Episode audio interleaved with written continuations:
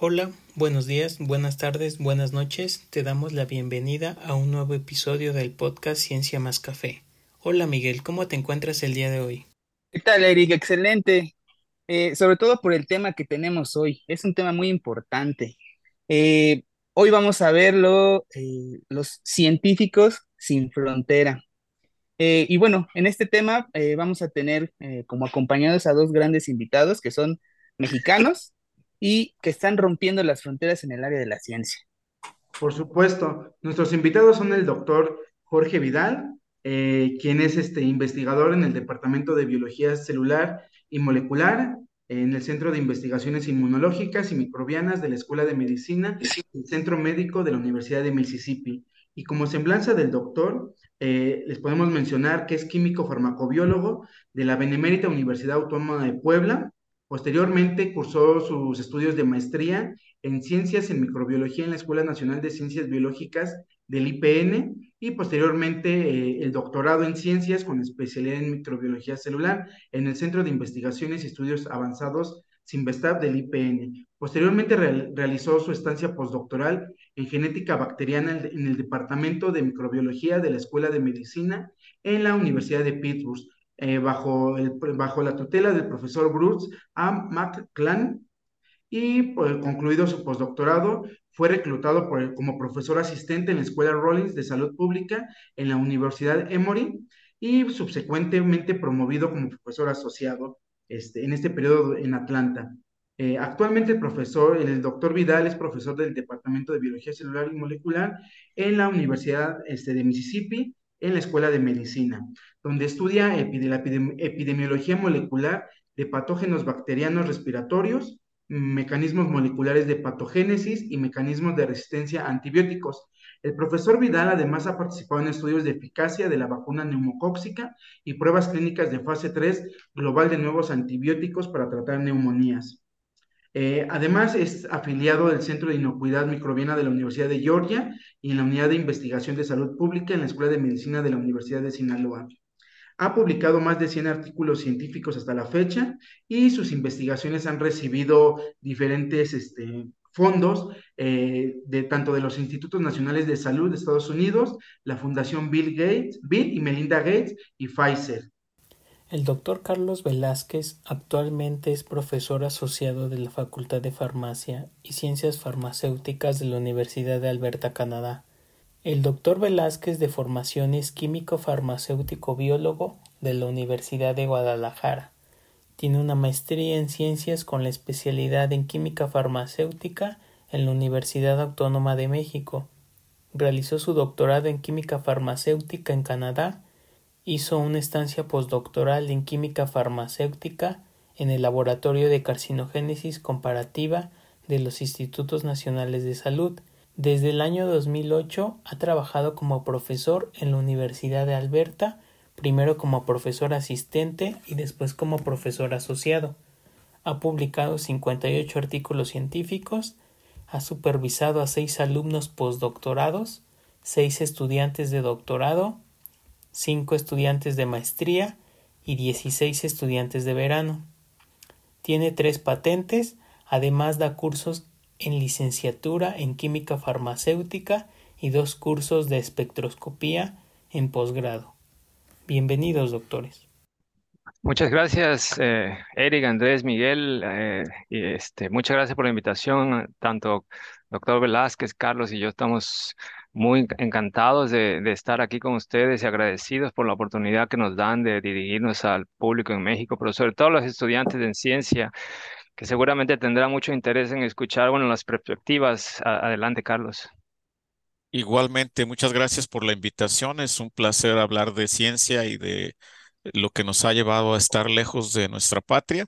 Eh, estamos listos para conversar con la conversación. Perfecto, bueno, pues muchas gracias ah, por, por, por, estar con nosotros, doctores. Eh, bienvenidos y bueno, espero que sea eh, de su agrado esta plática. Eh, bueno, pues dentro de las preguntas que nos sugirieron, queríamos saber su opinión acerca de qué es lo que los motivó para buscar estas oportunidades fuera de México eh, en las diversas instituciones en las que ustedes este, estudiaron? ¿Qué, cuál fue lo que los motivó a, a buscar en otros lados fuera de, nuestra, de nuestro país? No sé si nos puede decir el doctor Carlos primero. Sí, yo creo que mi principal motivación cuando yo era un estudiante de maestría por allá en la Universidad Nacional Autónoma de México era encontrar el ambiente adecuado la tecnología adecuada, la asesoría adecuada, que tuviera un poder de crear equipos de trabajo altamente capacitados. No porque no lo haya en México, sino por cuestiones tecnológicamente complicadas. Y me explico. En el área en la que yo me desempeño, en el área de química farmacéutica o en el área de síntesis de fármacos, es muy común en aquel entonces que cuando ordenábamos algún reactivo, a veces si nos iba bien, nos llegaba hasta por ahí dentro de tres meses. Esto tiene muchas implicaciones para la productividad y a mí me interesaba explorar un ambiente en el cual no hubiera este tipo de limitaciones de, tipo eh, tecnológico o de infraestructura o por cuestión extra o fuera de lo que es el ambiente académico. Cuando yo llego al extranjero, sí, me encuentro con muchos recursos, con un sistema apropiado, con equipos de trabajo, con infraestructura, pero me doy cuenta también de una realidad, que el nivel técnico, académico y científico que yo traje de México es muy bueno. Yo realmente aprendí poco en la cuestión técnica en el extranjero, gracias a la estupenda formación que recibí de mis asesores en la UNAM. Y esta fue una realidad para mí. Eh, eh, es algo de lo que a mí me gustaría platicar eh, con todos ustedes, con los estudiantes, con Jorge, también escuchar cuál ha sido su experiencia, pero por lo menos en lo que a mí respecta, el nivel académico, el nivel técnico que hay en, en México, en algunas instituciones, es muy alto, es muy bueno. Esta es una realidad que cualquier estudiante que está cursando un posgrado o que quiere estudiar un posgrado debe de darse cuenta que el nivel de los supervisores, por lo menos en mi área, repito, no, no puedo opinar por otras áreas, es muy bueno y sigue mejorando. Yo veo las contrataciones que han hecho en la UNAM, las contrataciones que hay en, en institutos y escuelas de química farmacéutica, de farmacia, y veo con mucho agrado cómo eh, pues es estupendo el nivel, el número de artículos que se publican, el tipo de artículos, es muy, muy bueno. Y volviendo a lo que ustedes me preguntaban, ¿qué fue lo que me motivó? Yo buscaba eso, buscaba compararme con lo que hay fuera, con lo que se hace en otros países, en otras instituciones. Y aquí la única diferencia que yo podría comentarles desde mi perspectiva personal y mi experiencia es eh, esa estructura organizacional que le permite al investigador desarrollarse al máximo. Y es lo que a mí me gustaría eh, que hubiera en México. Y, ¿por qué no? Vamos a, vamos a seguir luchando para que así sea. Eh, es lo que puedo comentar. No quiero extenderme mucho para darle también o- o- eh, opción a Jorge que nos Ok, comparta su experiencia. ok, gracias.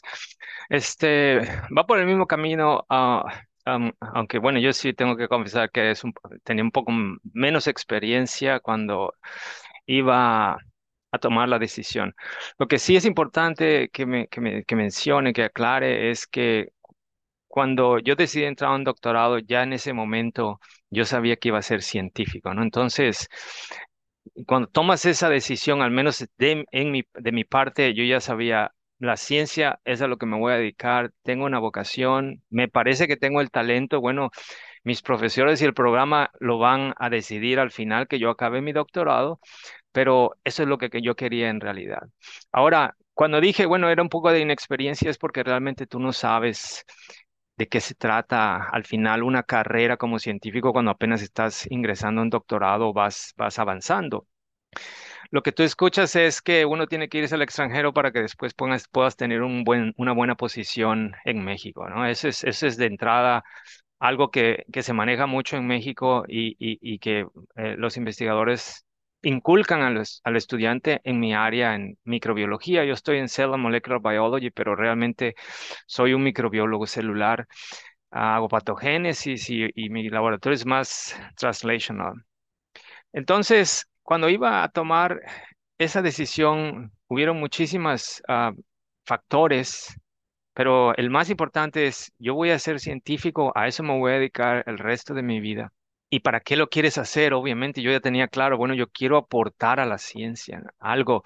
Al final de cuentas, no es, a mucha gente, cada persona tiene sus propias metas y cuando, y cuando sigues una profesión o sigues tu vocación, bueno, tú lo que, tú lo que intentas es aportar en lo que tú haces, ¿no? De diversas maneras. Un banquero probablemente quiere aportar a su cuenta de banco y un científico quiere aportar a la comunidad y quiere aportar a la sociedad y al conocimiento en general, pero en mi caso en particular a las enfermedades infecciosas.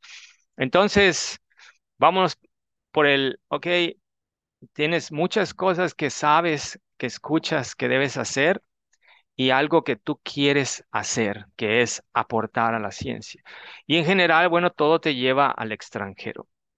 Al final de cuentas, la en donde tú te desempeñes o donde tú desarrolles tu carrera es, es importante, es importante porque es una, es una decisión personal, es cuando tú defines, en este lugar yo puedo aportar más en el camino donde yo estoy, en el campo donde yo estoy, en este lugar, creo que tengo las mejores condiciones para aportar más.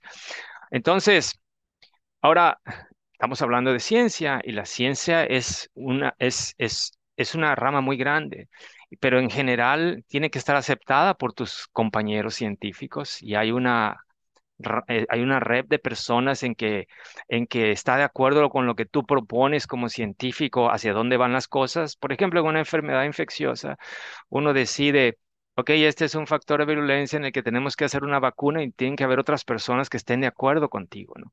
Entonces, Ahora, por eso dije, yo no tenía esa experiencia cuando yo estaba como un estudiante, ¿no? Ahora ya lo sé que lo que tú necesitas es un roce internacional porque la ciencia es internacional. No puedes nada más esperar, tú te puedes quedar en México a hacer un doctorado y un postdoctorado y está perfecto, pero sí tiene que haber un roce internacional y tú, si quieres aportar a la ciencia de, una manera eh, importante, tienes que tener el roce internacional y la aceptación de tus compañeros en el extranjero o al menos que conozcan tu trabajo para que además lo que tú hagas sea mucho mejor. Y puede ser en México o puede ser en otros países, pero estoy de acuerdo con lo que dijo Carlos de las estructuras de investigación en países más desarrollados eh, son un poco más amenas para científicos, para que se desarrollen la ciencia. Ok, muchas gracias, doctores. Eh, otra de las preguntas que nos que surgen es saber, ¿hay eh, gran diferencia en cuanto al apoyo en el extranjero y en México? Infraestructura, recursos económicos, eh, apoyo de mentores, eh, apoyo entre compañeros. En estos, en estos ámbitos, ¿en dónde hay mayor apoyo o es similar, este, doctor Jorge?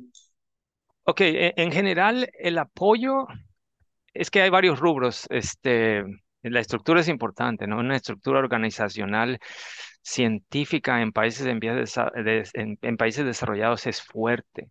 A la gente le interesa la ciencia por diversos motivos y por motivos hasta ciertos puntos diferentes a que a, lo que sucede en ciencia en México o en Latinoamérica, por ejemplo.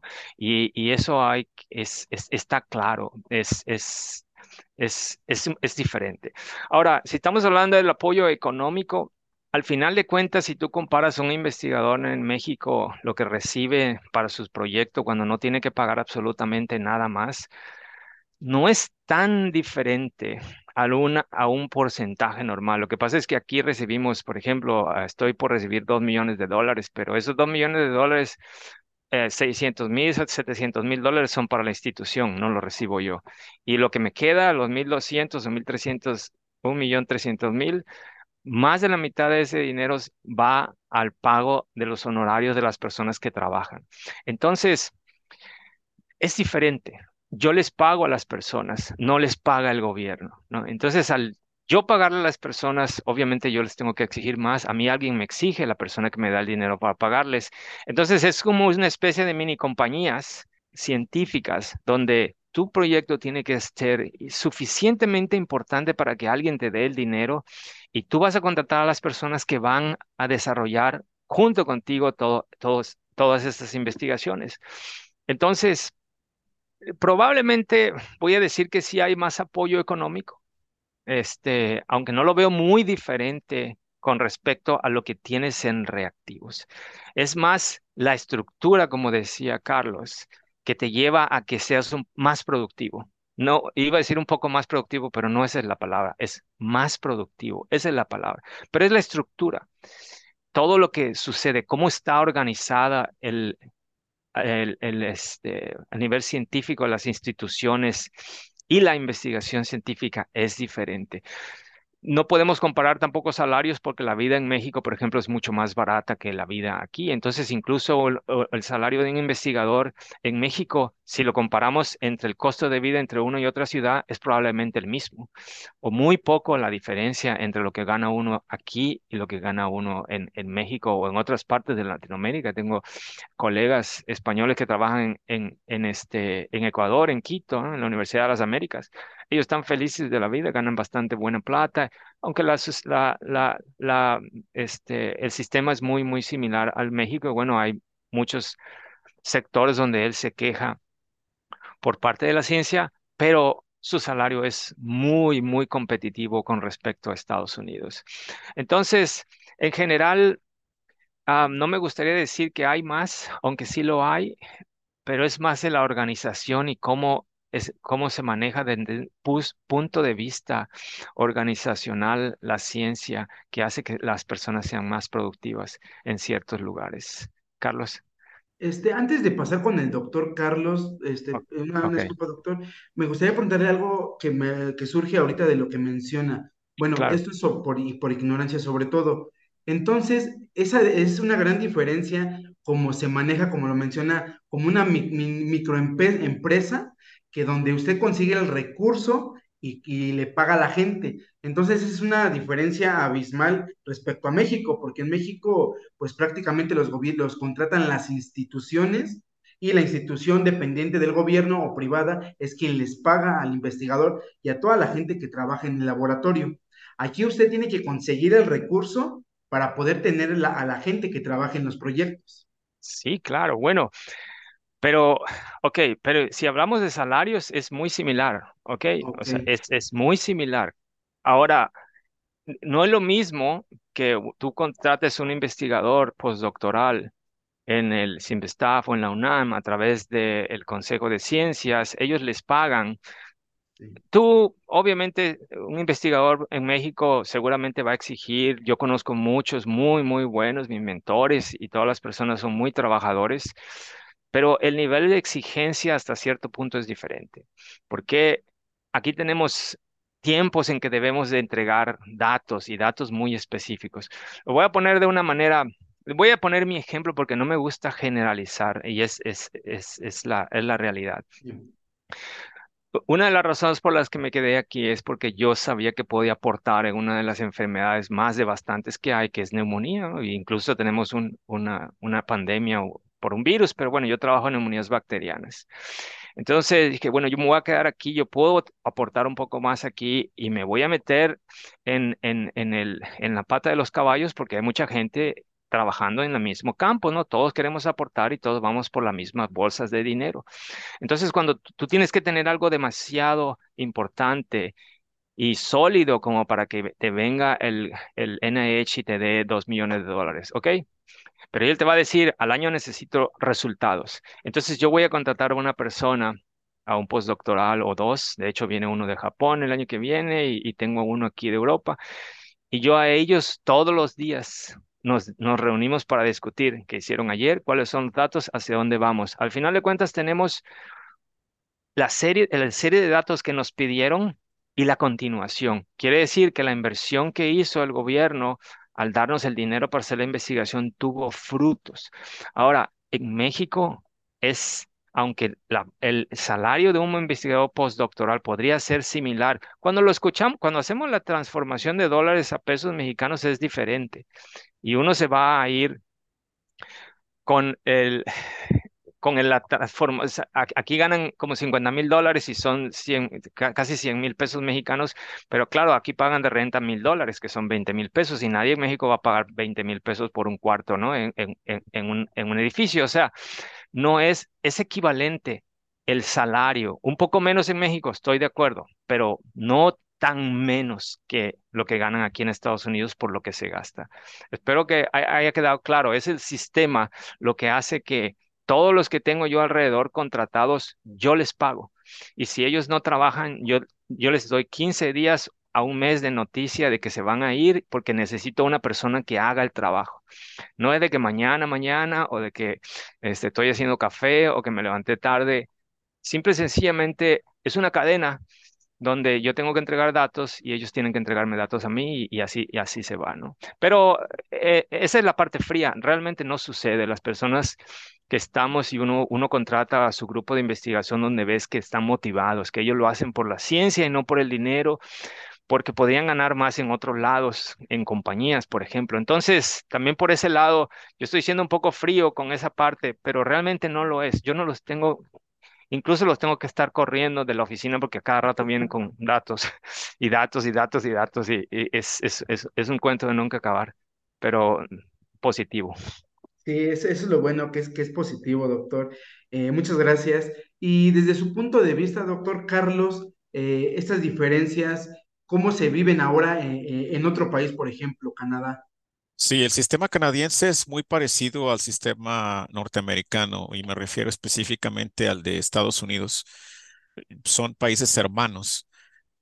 El sistema canadiense también se basa en la generación de resultados a base de apoyos gubernamentales que están dirigidos a la producción de datos, resultados y en ocasiones patentes también.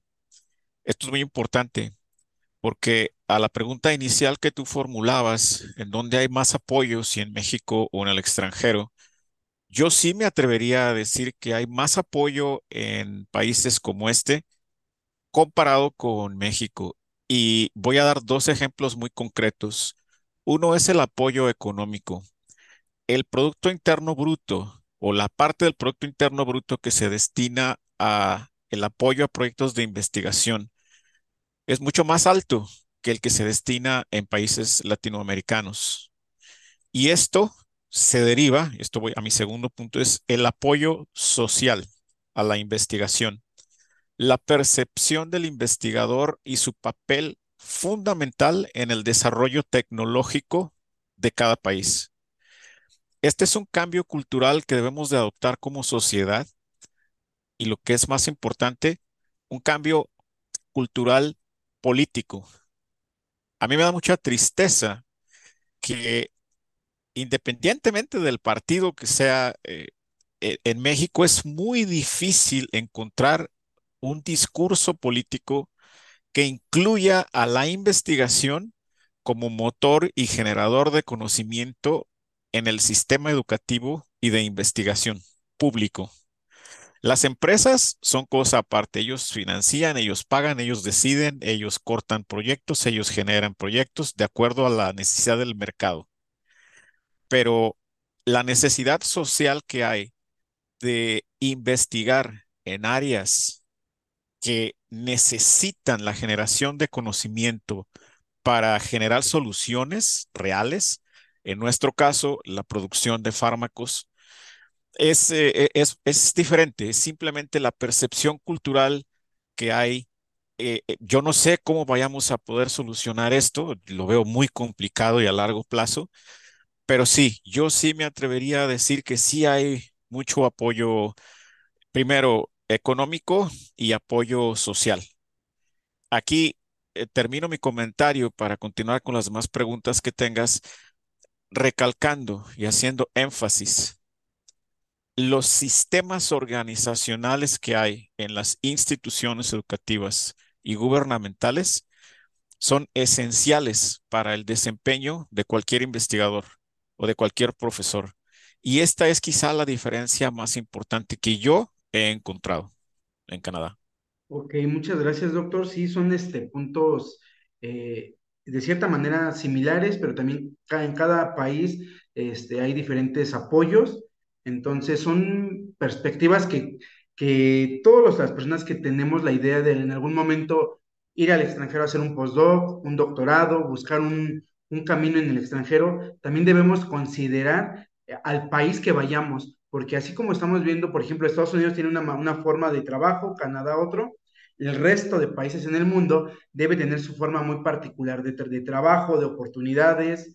Entonces, este, esas, esas eh, situaciones particulares, su, pienso que cuando queramos ir a, algún país, debemos de consultar a lo mejor a alguien que esté viviendo o trabajando ya en ese país para saber qué oportunidades de éxito se tienen. Entonces, ahí ustedes creen que sí es eh, necesario eso o simplemente las personas aventurarnos a, ir o en su caso, ustedes, ¿cómo decidieron irse usted, doctor Carlos, a Canadá y usted, doctor Jorge, después a Estados Unidos? ¿Por qué a esos países? Sí, buena pregunta. Mira, en aquel entonces cuando yo comenzaba a explorar la posibilidad de salir de México para estudiar en el extranjero, sí, eh, estoy en, estaba en la misma situación que pueden estar muchos de los estudiantes que escuchen el podcast eh, de hoy. ¿A dónde voy? ¿Con quién voy?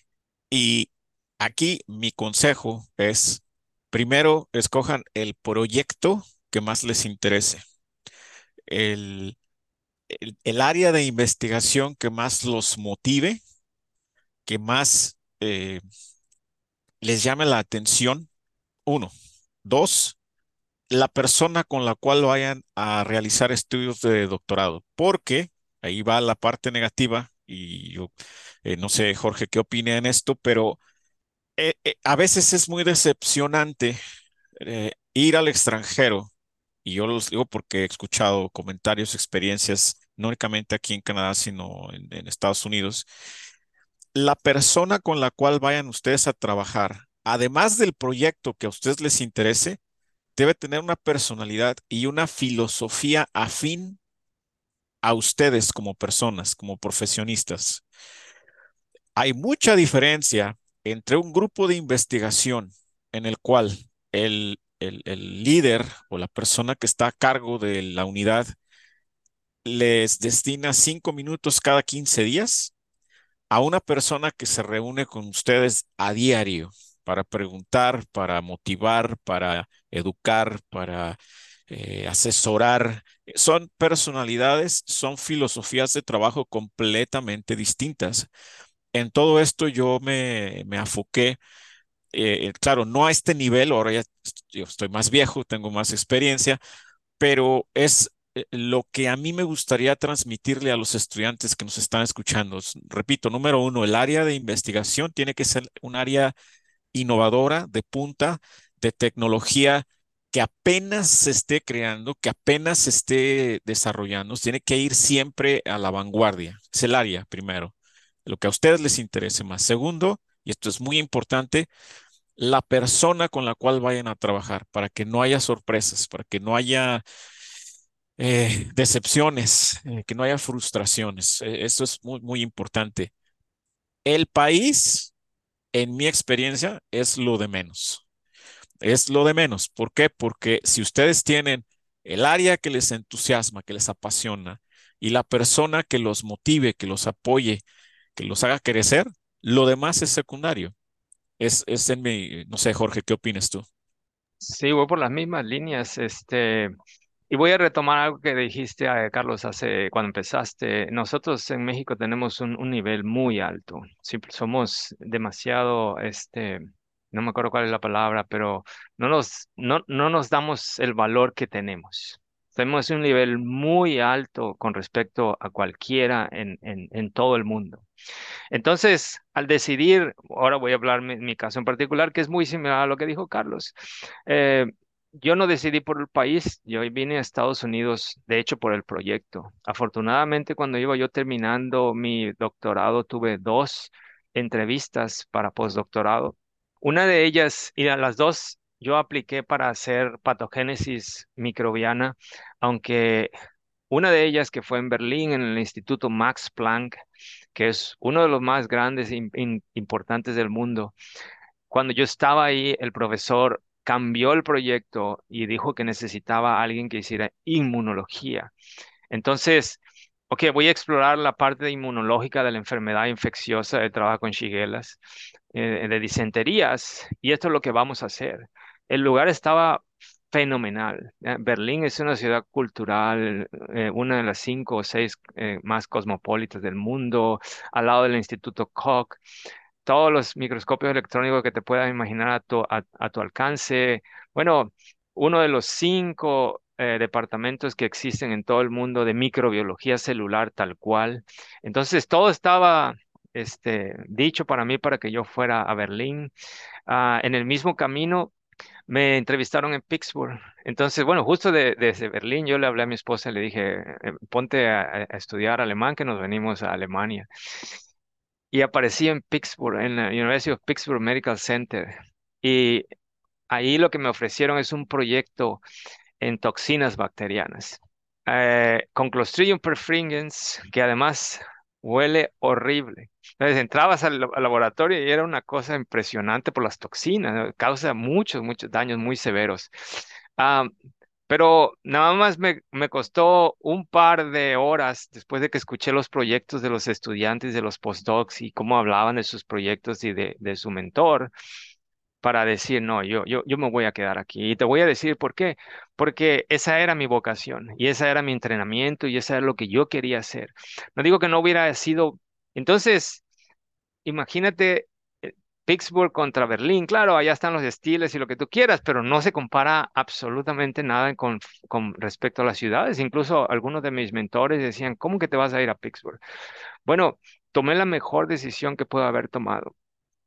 Yo ya tenía experiencia, 15 papers en, en el postdoc, porque eh, eh, tenía todas las herramientas de México para para hacerla en grande y para aportar, ¿no? En realidad, en ese momento tú lo que quieres es, e, es aprender, pero también demostrar que puedes. Y luego cuando llegas a otro país, quieres demostrar que los mexicanos pueden hacerla en cualquier lado. Y así es, en realidad así es. Yo no, a mí no me costó mucho trabajo, lo que más me costó trabajo fue adaptarme al sistema, porque no es lo mismo este, los recursos que tienes con respecto a cosas materiales en los lugares. Y, y, y, una vez que eh, estabas, estaba, tomé esa decisión, bueno, todo, todo funcionó bastante bien. En realidad, la, en, en, resumen de lo que estoy diciendo es que me movió al extranjero el proyecto. Y concuerdo con Carlos, la ciudad, si hubiera tenido la misma oportunidad, y hubiera estado en España o, en Finlandia o en algún otro lado, probablemente hubiera ido a esos países, porque yo iba para estudiar y para aportar y entrenarme en esa última parte de, científico donde tienes ahora los recursos a tu alcance, el tiempo, ya no tienes la presión de que tienes que graduar. Eh, para aprender y dar ese último paso eh, como científico. Eh, si me permites hacer un comentario muy rápido, este, para complementar nada más lo que está diciendo Jorge y un consejo a los estudiantes que nos escuchen. Eh, les, les, comentaba yo eh, del proyecto número uno, así como lo reafirma Jorge, y del investigador, porque como estudiantes, en especial si ustedes tienen beca del CONACIT, si llevan recurso propio, ustedes tienen no únicamente la obligación, sino el derecho de preguntar, ¿qué proyecto voy a hacer? Con quién voy a trabajar, cada cuándo me voy a reunir con usted, si están hablando con su futuro asesor, eh, cómo me va a ayudar a mi desarrollo, eh, qué infraestructura hay, qué recursos, qué sistemas. Es decir, un estudiante altamente capacitado que trae su propio financiamiento es altamente evaluado. Todos nos estamos compitiendo eh, becarios entusiastas, trabajadores inteligentes, a los cuales no tengamos que pagarles. ¿Por qué? Porque es una ventaja, es un plus que, que ustedes, tienen. Entonces, sí me gustaría comentarles rápido para que lo, lo utilicen al máximo como, no como exigencia, pero sí como herramienta de negociación. Porque así como nosotros podemos escoger al estudiante o a la persona que va a trabajar con nosotros, el estudiante y el, también tiene el derecho a saber exactamente qué va a hacer, cómo lo va a hacer, cuándo lo va a hacer. Que, todo esto es, es, es una simbiosis. Nosotros no podríamos hacer lo que hacemos sin el apoyo que hay dentro del laboratorio. ¿no? Entonces, eh, sí, nada más para, antes de que se me olvide, pues, si no se me, se me pasa. Qué interesante todo lo que, lo que nos platican, doctores. Sí, básicamente, bueno, eh, el doctor eh, Vidal ya respondió parte de la siguiente pregunta que habíamos planteado para ustedes. Una de las dudas que surgió eh, a raíz de nuestra plática es, es cómo fue en específico para cada uno de ustedes el camino posterior a la, a la licenciatura, al posgrado, y bueno, ese camino que ustedes siguieron para llegar al extranjero, es decir, ¿cómo es que ustedes decidieron específicamente, ah, bueno, me voy a ir a esta escuela a realizar este proyecto con este investigador. Ahora voy a empezar yo si no hay ningún problema. Este, cuando yo fui, yo soy químico farmacobiólogo y lo que yo pensaba que iba a hacer cuando terminaba la carrera es regresar a mi pueblo, lo voy a tener que decir, soy tabasqueño, a Tabasco y poner un laboratorio de análisis clínicos o entrar al, al, seguro o una cosa de esas. Esa era la visión, ¿no? Estaba joven, sale de la preparatoria. En el camino me encontré con ah, varios investigadores y por eso es muy importante que los chicos vayan a escuchar las pláticas porque nunca vas a saber cuándo, se te, cuándo te va a interesar algún tema y vas a tener incluso una vocación para eso. Entonces, en el camino me encontré con unos investigadores y antes de ir, de regresar a Tabasco, fui a la Escuela Nacional de Ciencias Biológicas a hacer una maestría. Y ahí hice una maestría que era la mitad entre clínica e investigación. Y, pero terminé haciendo incluso toda mi tesis en investigación y se publicó en, una tesis de maestría en una, eh, revista arbitrada, etc. De todas maneras, yo regresé porque tenía esa, eh, ese interés. Y además hay la presión familiar y todo ese tipo de cosas y en un lugar Ah, en el sureste, bueno, tampoco se tiene mucho la cultura de que es un doctorado, estudiar un doctorado, la, gente incluso no sabe ni qué es ni para qué lo quieres. Este, entonces, bueno, regresé a mi pueblo y, estuve trabajando en un laboratorio clínico, puse un laboratorio de microbiología junto con unos familiares. De hecho, en, en, laboratorios de familiares se llaman laboratorios Graniel y, y ahí estuve un tiempo hasta que yo decidí que ya comparando las dos, ¿no? Ya era profesional y había estado hasta cierto punto no era científico, que yo quería ser científico, que cuando yo vi a mi alrededor, y eso es lo que realmente pasó, bueno, pasaron dos o tres cosas. Yo vi a mi alrededor y todos los profesionales del laboratorio clínico en México tienen un nivel alto. Entonces, vas a, vas a trabajar y vas a hacer una carrera, este, está, está bien, ¿no? Eso está perfecto, aunque no vas a hacer absolutamente nada diferente.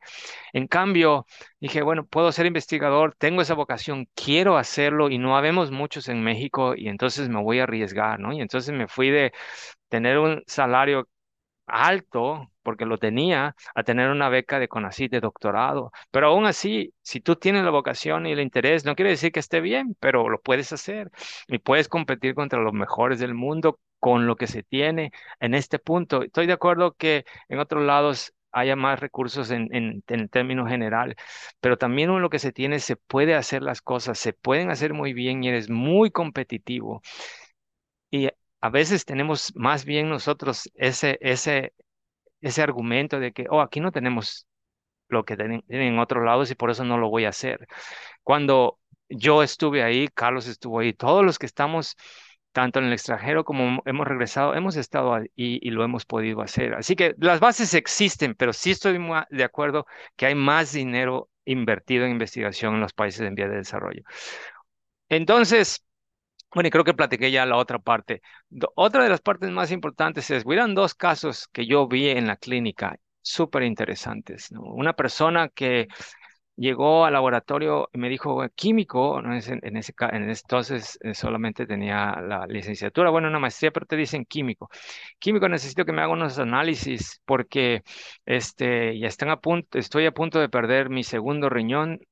Acababa de perder uno, hacía como seis meses que se le habían extirpado un riñón, iba a perder el segundo. Me dice, hágame lo que quiera, hice este, incluso un cultivo para no hacerla más larga, le, leo una clepsiela neumonía de, de, las vías urinarias con resistencia como a 20 antibióticos. Claro, los médicos que no sabían realmente no son especialistas este, en estas cosas y no están acostumbrados a ver cepas multidrogo resistentes, pues lo que dijeron que tenía era cáncer y le habían quitado un riñón y le estaban diciendo que se iba a morir porque tenía. Le detectamos uno o dos, le hicimos un panel de 25 o algo así, drogas, uno o dos se le quitó y ella feliz de la vida. Entonces, eso me motivó, ¿no? Y lo mismo pasó con un estafilococo, come carne, le había comido la mitad del glúteo, era lo mismo, era un estafilococo que tenía resistencia, todo lo que le daban, veía la historia, todo lo que le daban penicilinas, este, ceftriaxona, todo lo que le daban la bacteria resistente, todavía sensible a vancomicina, prescriben vancomicina y, todavía le quedó la mitad de su glúteo, afortunadamente, a esta persona, pero yo incluso en algunas zonas le tocaba el hueso.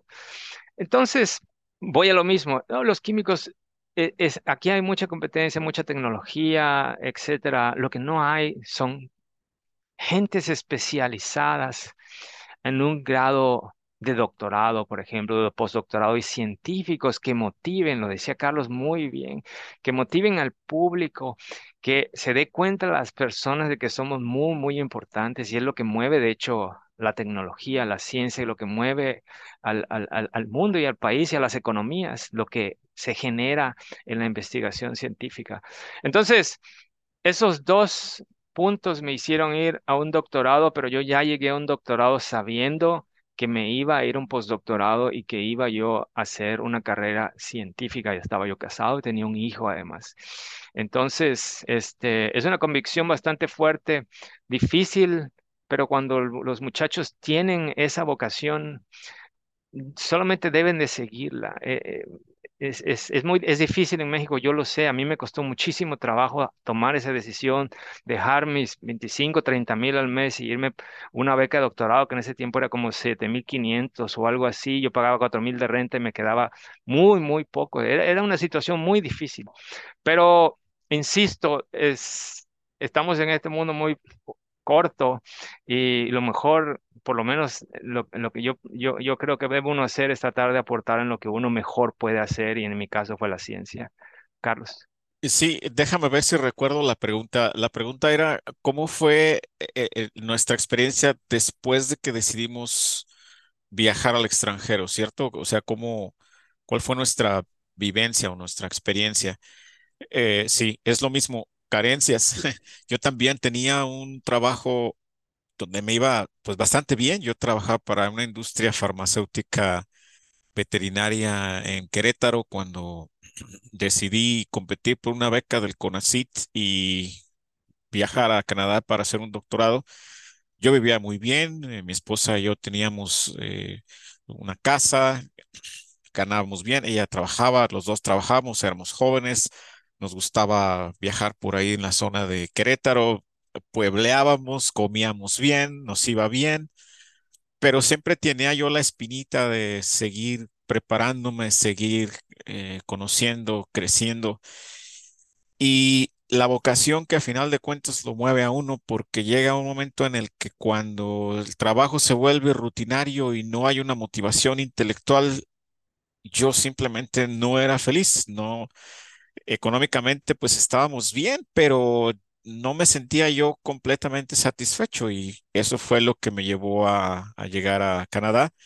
De nuevo, a carencias, a buscar un departamentito chiquito por ahí en alguna zona donde más o menos pudiera uno pagar con la beca del CONACIT, eh, dejar todo y todos, eh, comenzar a renacer en una cultura, en un idioma distinto en donde apenas le alcanza el dinero a uno para el camión. Eh, y esa es la experiencia, ese es el, eso es lo que uno a veces tiene que aceptar si es que la vocación y si es que su disposición así los lleva a moverse ahora. Algo muy importante, si cualquier estudiante que esté escuchando este, este podcast está convencido y no puede estarse sosiego si no acepta o, o si, más bien, si, si, si lo que busca es un reto intelectual, un reto profesional y está convencido de ello, adelante, vale la pena. De alguna manera o de otra surgen las oportunidades. Pero si a usted ustedes que están escuchando este, esta grabación están inseguros, no están convencidos o se deciden a hacer un posgrado solo porque no tienen alguna otra opción, de antemano les digo, ahórrense el sacrificio porque el camino es largo, difícil, extremadamente competitivo en donde solo sobreviven aquellos que tienen la firme convicción de llegar hasta el final. Entonces, yo he visto muchas personas que se deciden dedicarse a la investigación solo porque o, no tienen otra o, o, ve tú a saber, eh, pero es, es muy importante estar consciente de lo que son, de lo que quieren ser y solamente dedicarse a esto si es realmente lo que a ustedes les llena desde el punto de vista profesional. Pero sí deben de hacerse la idea que hay carencias, hay problemas, hay dificultades y a veces uno se aleja de la familia. Eh, yo cuando voy a México, yo, mis sobrinos ya ni me conocen, ya todos adolescentes, todos, algunos ya hasta casados con hijos eh, entonces, es, eso es lo que a uno tiene que sacrificar, eh, pero sí es muy importante que ustedes estén convencidos de lo que quieren hacer. Sí, déjeme hacer un, un, paréntesis aquí porque es, es, muy importante. Apenas, apenas este, entendí que Carlos, de hecho, se fue a un postdoctorado con una beca de CONACYT. Ah, también se pueden ir a un postdoctorado pagados por las personas eso es importante. Tienen todas esas opciones con ASIP, pero también pueden aplicar directamente con todos con sus credenciales que tienen de lo que han hecho en el maestría y doctorado y, y aplicar hasta que encuentren una posición que les convenza. Y voy a lo mismo, y lo dijo Carlos, somos muy competitivos. Lo único que necesitan es ser persistentes y van a tener una posición. Yo, yo en mi caso, porque ya tenía hijo, obviamente, y esposa, y, y, todo venía, pero caminando muy, muy rápido. No me, a mí no me daba tiempo de aplicar por una beca de CONACYT de postdoctorado. Sí, y lo que hice fue aplicar directamente con los investigadores y mostrarles lo que soy, a, a dónde iba y qué podía hacer. Y tuve varias ofertas y dos invitaciones pagadas por ellos para ir tanto a Berlín como a Nueva York. Todo lo pagaron ellos y me contrataron. Y no solamente eso, sino que después incluso ellos mismos me permitieron tener una beca de CONACYT porque sí la tuve de, de postdoctorado junto con mi salario. ¿Por qué? Porque somos muy competitivos en México. Tenemos, una base eh, científica bastante sólida y además trabajamos muy fuerte. Eso es lo que queríamos comentar. Bueno, yo quería comentar, eh, bueno, hacer un comentario respecto a lo que comentó el doctor Vidal. Sí me sentí un poco identificado, ya que cuando yo estaba cursando la licenciatura, nunca pensé entrar a un posgrado después de concluirla, pero eh, a lo largo de, la formación en, la licenciatura, sí me acerqué a, estas pláticas que hay en las escuelas, donde algún investigador hace alguna plática de todo lo que está trabajando, de sus líneas de investigación y demás. Entonces, cuando uno como estudiante se acerca a esas pláticas, te sirven para encontrar que no nomás el camino es dedicarte a la industria, sino que también está la parte de la investigación. Y a veces en esas pláticas llegas a encontrar motivación e inspiración para que puedas eh, seguir más allá de la licenciatura. Claro, claro, es, es ahí es donde en, en, este caso en México es, es donde se inicia la, la, vocación científica y existen científicos en México de todos los niveles que pueden estimular a los, a los estudiantes a hacerlos de una u otra manera. Claro, la cultura científica en las universidades en provincias es un poco menos importante como, a, como lo existe más en el centro del país, en, en México, en Puebla, en Querétaro, en toda esta zona. Definitivamente pero existen científicos y ahí es donde comienza todo. Eso, en, en, mi caso en particular, yo ni, ni, ni, siquiera tenía idea que podía uno hacer una carrera en la ciencia. Sí sabes que es un científico y ves una como una figura de Einstein o, de, los otros científicos grandes que ha tenido el, mundo de una manera caricaturesca y diferente, como si fueran personas fuera del alcance, solamente únicos y, y nada más cinco o seis personas que existan, y no es cierto. Eh, incluso en, en general, si tú vas a alguna alguna escuela. A mí me ha pasado, me pasó hace poco. El año pasado fui a dar una plática al Estado de México, a una universidad en el Estado de México, y yo les les iba platicando lo que hacía y me paraba y preguntaba, a ver, ¿qué podríamos hacer ahora? El 10% de los estudiantes o más contestaban qué podíamos hacer correctamente. Entonces, es la manera, una, de las maneras es cómo lo vas a transmitir. Por eso yo empecé diciendo, dándole las gracias a ustedes por hacer este tipo de transmisiones y este tipo de, de eventos que son muy importantes para que se dé a conocer. Nosotros los científicos somos importantes en la sociedad Ahorita lo estamos viendo en la era del COVID, pero lo hemos estado viendo en todos los ámbitos. Si ustedes leen un paper de cualquier enfermedad infecciosa de hace 100 años, van a ver que por una, te duele la garganta, lo mandaban a la escuela a un niño y el niño jamás volvía a la escuela. Bueno, la mitad de los niños jamás volvían a la escuela porque se morían, no había manera de detenerlos, ¿no? Y ahora tenemos antibióticos y otro, otro tipo de cosas. Entonces, la vida ha evolucionado cada bien en sus diversas áreas en la ciencia, a través del el conocimiento y la generación de conocimientos. Desafortunadamente, en México la mayoría, a la mayor parte de esos avances más grandes los traemos de fuera en vez de generarlos nosotros, los podemos generar. Algunos lo están generando, ciertamente, dentro de sus propios ámbitos, pero realmente se necesita más uh, materia humana. Voy a retomar un poco la, las respuestas que dieron hace, hace un momento. Eh, ambos doctores donde mencionaban que cuando ya ustedes empezaron a incursionar hacia, en el extranjero, ambos estaban casados, incluso el doctor este, Vidal ya tenía un hijo. Eh, eso es algo bien, importante también, porque dentro de la población de jóvenes, eh, jóvenes y jóvenes adultos también, que estamos en el ámbito de la ciencia, que se están, estamos eh, estudiando posgrados, han estudiado posgrados, hay una población que no tiene hijos y una población que sí tiene hijos, hombres y mujeres este, de manera general. Entonces, esta parte, em, hay una imagen donde pone, ¿no? Que cuando alguien tiene familia es más complicado que alguien que no la tiene. Eh, sin embargo, pues cada quien toma decisiones, pero aquí la pregunta es, ¿ustedes tuvieron el apoyo? ¿Fue muy importante el apoyo de sus esposas, de sus familias, para dar esos pasos y seguir creciendo en el área de la ciencia? Doctor Jorge, por ejemplo. Ah, oh, ok. Este, sí, claro. Este, yo, bueno, yo creo que todos somos diferentes para empezar. No, no, no, no, no, a mí no, yo no creo que generalizar sea el caso de que unas los que no tienen hijos es más fácil, los que no los tienen. Para lo que para mí puede ser fácil, para otra persona es difícil y viceversa, tengas o no tengas hijos. Yo no creo que vaya por ahí. Ciertamente el apoyo familiar para una persona que está casada y que tiene, de hecho yo me fui con dos hijos a, a de postdoc, llegué con uno y me fui con dos, ok. Uh, eh, sí, sí, ciertamente lo necesitas. Sí, si no lo tienes, entonces todo es parte, ¿no? La, la, familia es muy importante. Tú tienes, tú necesitas esa base, como todo.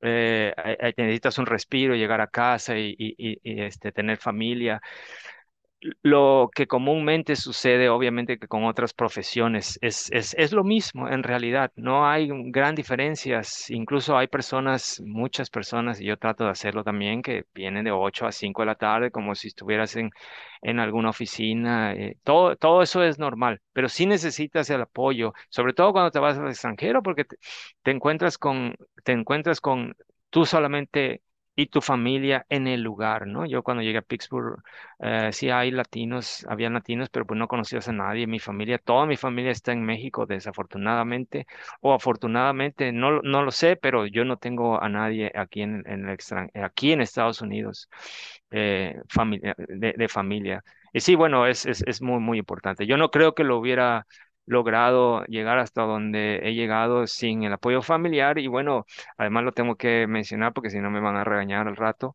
que mi esposa trabaja aquí conmigo en el laboratorio, entonces ella este, es Research Specialist, entonces hacemos un equipo bastante bien y bueno, conforme ha evolucionado, aunque yo, yo soy un experimentalista y a mí mismo me gusta estar haciendo experimentos, casi no, yo, yo me estoy sentado aquí para escribir cosas, pero yo voy y hago experimentos.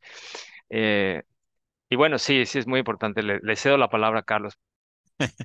Sí, es, es importante tener el apoyo de quien sea, no únicamente de, la esposa eh, o de amigos, el círculo social que cada estudiante eh, construya a su alrededor le da el apoyo moral que necesita para salir adelante en los muchos y muy difíciles retos que va a encontrar en el camino, que ser investigador no es fácil, no es sencillo, involucra bastantes sacrificios. Eh, yo también coincido con Jorge. Eh, e, ¿Es importante el apoyo? Sí, sí es importante. Eh, hay que tener cuidado también porque como en cualquier otra relación, también puede ser perjudicial.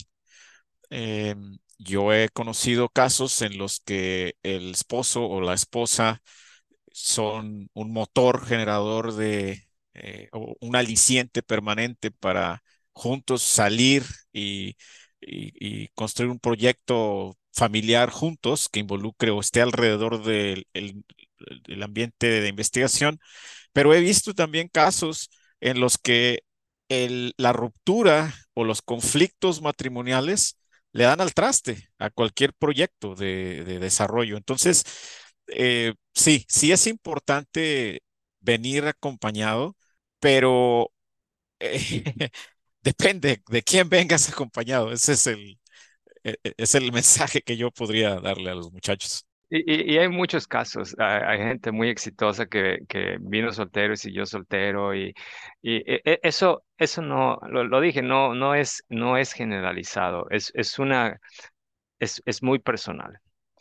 Eh, eh, los casos son completamente diferentes. Afortunadamente, ¿no? Bueno, yo soy microbiólogo, biólogo, entonces la diversidad es lo más importante, lo que nos mantiene aquí en este, en este mundo eh, a todos.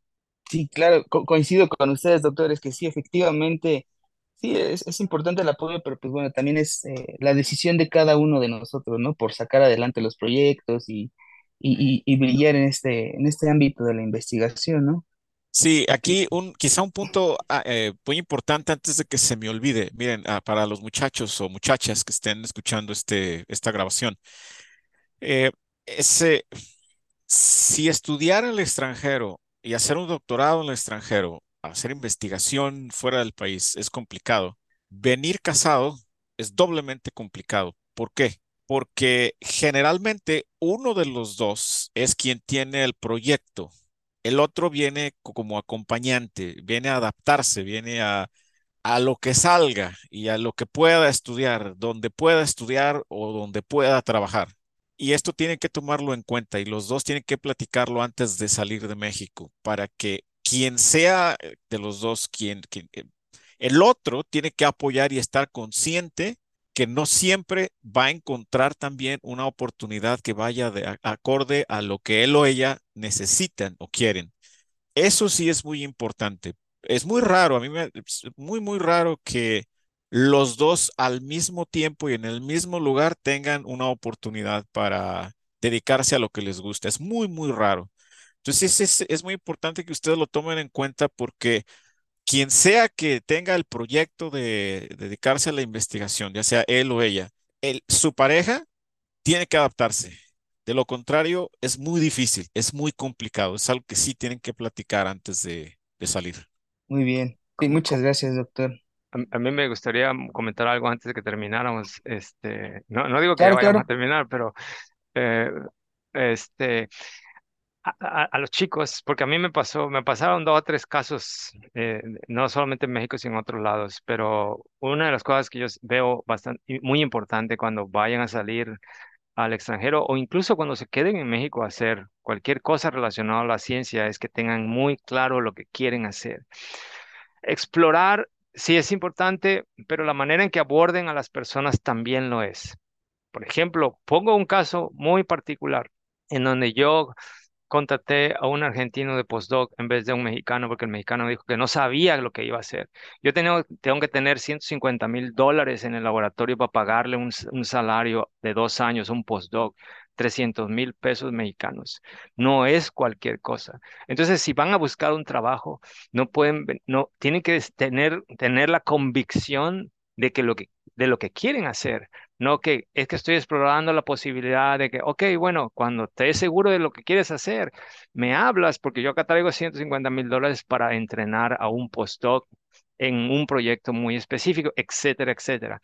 A lo que me refiero es, llegado en ese punto donde empiecen a buscar una oportunidad, tiene que quedarle completamente claro qué es lo que quieren hacer, porque seguramente cuando lleguen a ese punto, ustedes son tan competitivos o más competitivos que otros. Y así es como tienen que afrontar esa situación de irse al extranjero. Bajo mi perspectiva, insisto, yo tuve que contratar a otra persona que sabía lo que quería. Dice, tú me das la oportunidad y la vamos a hacer. Te voy a entregar lo que necesitas y aún más. Y estoy hablando metafóricamente, ¿no? Porque yo soy científico eh, y, soy, además tengo la, esa parte romántica de la ciencia, aunque tenemos que hacer negocios también ah, para pagarle a las personas. So- solamente eso quería comentar. Ok, doctor, sí, muchas gracias. Bueno, y, también retomando, eh, bueno, ese, ese comentario que usted dice de, los estudiantes mexicanos y argentinos y así, eh, una pregunta que también eh, me, me surgió es, eh, en sus instituciones, eh, ¿qué tanta oportunidad tienen los recién egresados de otros países para poder ingresar? Es decir, ¿qué tan complicado es el proceso? Porque sé que esta es una pregunta que muchas, muchos de los que nos van a escuchar se van a hacer, ¿no? ¿Qué, qué tan complicado es poder ingresar en, en donde ustedes laboran? Carlos, ¿quieres comenzar? No, por favor, Jorge, adelante. Ok, este, bueno, aquí en Estados Unidos, un estudiante comúnmente ya tienen maestría, es, es lo, que los haría más competitivos contra un estudiante que sale de la, de la universidad. ¿Por qué lo digo? Bueno, primero porque se favorece al estudiante estadounidense. Obviamente los programas se, se apoyan por parte del gobierno. Nosotros, investigadores, les pagamos a ellos un salario también, pero el programa es muy grande y se paga, se subsidia por el gobierno, entonces se favorece. Pero digamos que hay un 20% de, de estudiantes internacionales que se aceptan o 25% en algunas instituciones. ¿Y cómo se hacen competitivos los estudiantes? Comúnmente tien- se traen una maestría y hablan inglés. Ahora, si además de eso en esa maestría la, hicieron en un laboratorio que es reconocido, que algunas que publican y a, lo mejor tienen un nombre, su nombre en uno o dos este, artículos científicos, los aceptan. Hablar inglés para aquí, para Estados Unidos, con un TOEFL específico, siempre va a ser un requisito y traer un background sólido. Si además los conoce alguien, es mejor. Y eso los hace muy competitivos. Justo Estuve en, en, Arkansas la semana pasada, en la University of Arkansas for Medical Sciences. De 20 estudiantes, 5 estudiantes eran extranjeros. Dos nepalíes, dos de la India y uno de por ahí, de, de yo estuve en ese país también, de Vietnam. Ninguno latino. No lo sé. Yo sé cuáles, cuáles son los requisitos para los estudiantes y los requisitos son que sepan hablar inglés, que tengan un nivel de inglés con el TOEFL y que para que se hagan competitivos contra los, los de aquí de Estados Unidos, que por lo menos tengan una maestría. Y, y ahí están, y ningún, y ningún hispano, ¿no? A lo mejor no lo necesitan. En, en México tienen muy buenos programas de doctorado, pero si se quisieran venir a Estados Unidos, tienen para ser competitivos, pero necesitan el inglés. Sí, es, es complicado, es muy competitivo. Existen muchos estudiantes de todos lados que están buscando una oportunidad. Y el primer paso seguro es, eh, como yo les decía, el proyecto. A mí me interesa contratar y aceptar estudiantes que estén convencidos de que lo que quieren hacer va de acuerdo a lo que yo hago en mi área de investigación. Segundo, el inglés ciertamente es un requisito para poder comunicarse, no únicamente conmigo, sino en la sociedad, en el entorno en el que van a vivir aquí en Canadá. Pero yo iría un paso más allá del lenguaje, independientemente de si es español o independientemente de si es inglés, la comunicación efectiva, oral y escrita es muy importante, es esencial. Les puedo comentar yo de casos innumerables en los que me ha tocado, eh, ya sea directa o indirectamente, trabajar con estudiantes que no saben escribir un reporte de laboratorio. Tan sencillo y tan complicado como eso.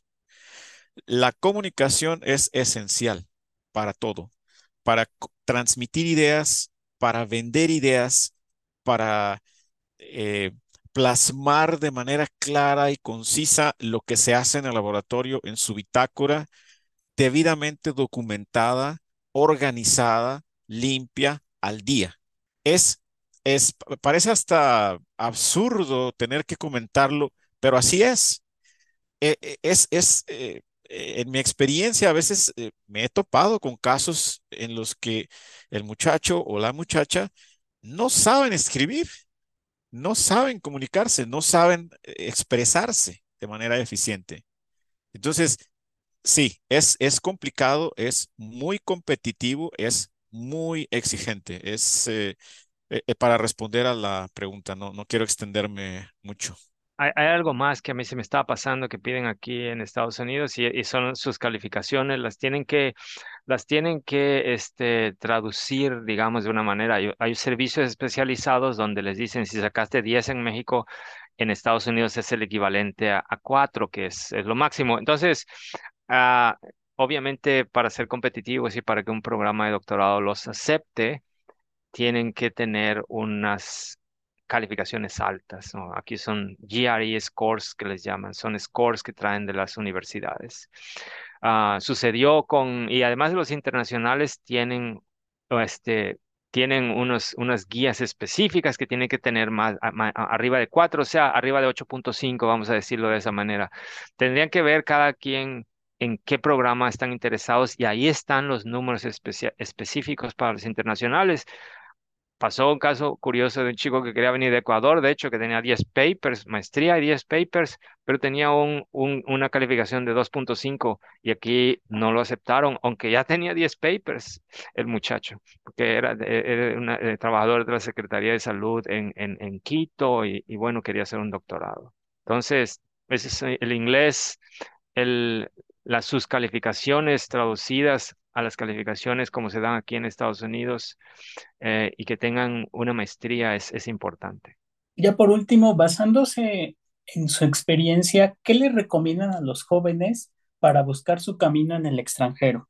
Bueno, yo yo, les yo voy a hablar de la vocación. El, el, extranjero es, es, subjetivo, sí está bien, hay que ir a otros lados a conocer, pero es la vocación lo más importante, porque hay personas que nada más van a pasear, por ejemplo, o, o, además pueden pueden hacer plata en México y irse a pasear si es lo que quieren. Es más fácil incluso ir a pasear que ir a hacer un postdoc en, un lugar, en lugares muy, muy competitivos.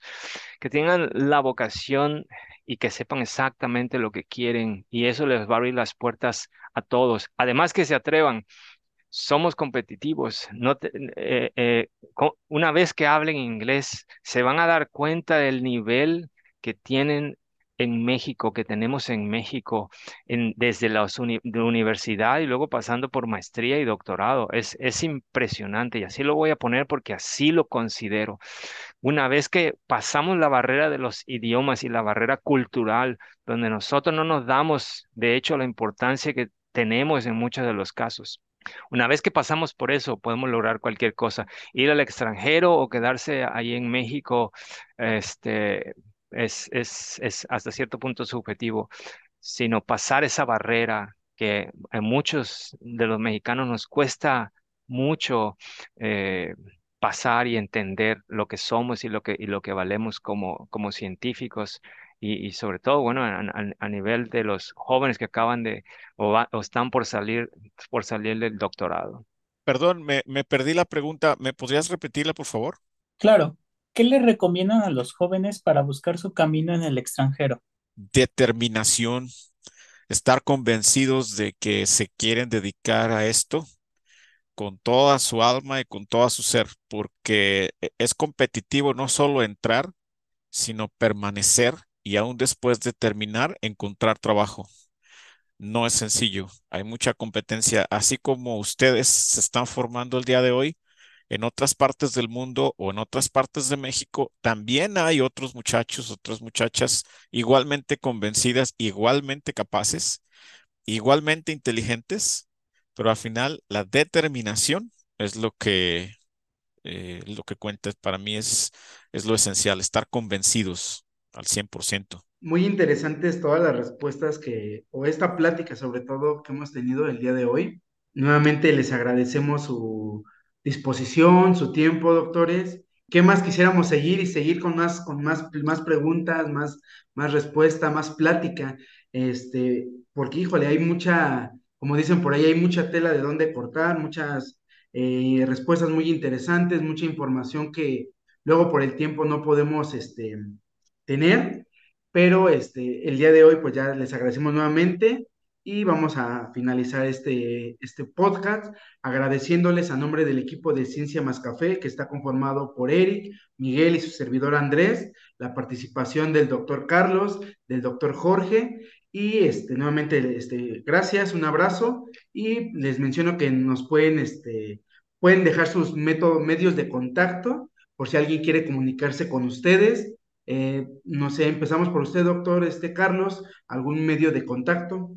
Eh, sí, en mi página web, eh, si ustedes buscan la página oficial de la Universidad de Alberta o University of Alberta, Después, en la facultad o en el Colegio de Ciencias de la Salud, ahí van a encontrar la Facultad de Farmacia y Ciencias Farmacéuticas, que es donde estoy eh, trabajando. Mi correo electrónico es Velazque, sin la Z al final, porque no sé, eh, alguien se olvidó por ahí del departamento técnico utilizar la, la Z al final. Es velazque arroba ualberta.ca. Ok, muchas gracias, doctor este Carlos. Usted, doctor Jorge, sus medios de contacto. Sí, bueno, yo tengo Twitter, Facebook, eh, y también en la página de internet. Uh, de, yo trabajo en la University of Mississippi Medical Center y si quieren, nada más lo buscan así, Jorge Vidal, UMMC, y probablemente sea el único Jorge Vidal en UMMC. Eh, de todas maneras, cuando esté el podcast, voy a poner abajo en el podcast mis datos para que sea más fácil, correo electrónico, Twitter handle y, y, algunas otras cosas más para que me puedan encontrar. Con gusto, yo he tenido en mi laboratorio muchos mexicanos, incluso dos vienen a mi laboratorio de sabático. E, eso me llenó de mucho entusiasmo. Dos profesores de una universidad en Tabasco pidieron hacer postdoctorado en, durante su año sabático y están justo van a ir a la entrevista, ya se les dieron todos sus papeles. Entonces yo he tenido muchos mexicanos en el laboratorio durante mis 15 años de carrera aquí y siempre estoy tratando de aportar en lo que puedo de re, eh, retribuir a lo que mi país me dio, ¿no? Me eduqué prácticamente en todas las, en todas las, no prácticamente en todas las escuelas yo me, yo me eduqué fueron escuelas públicas. Así que con toda la confianza, lo que necesiten estudiantes, eh, estudiantes de doctorado o postdoctorados o incluso profesores, estoy a la orden para lo que necesiten. Gracias, doctor. Gracias. No olviden suscribirse, nos pueden escuchar en Spotify, Apple Podcast, Google Podcast, YouTube y no olviden seguirnos en nuestras redes sociales. Nos encuentran como Ciencia Más Café. Bueno, pues muchas gracias por escucharnos. Eh, los esperamos en nuestro próximo episodio. Ya saben, suscríbanse a nuestras redes, comenten pues temas que les gustaría que habláramos en los próximos episodios y no olviden compartir para que otros puedan escucharnos y saber más de ciencia. Nos vemos pronto.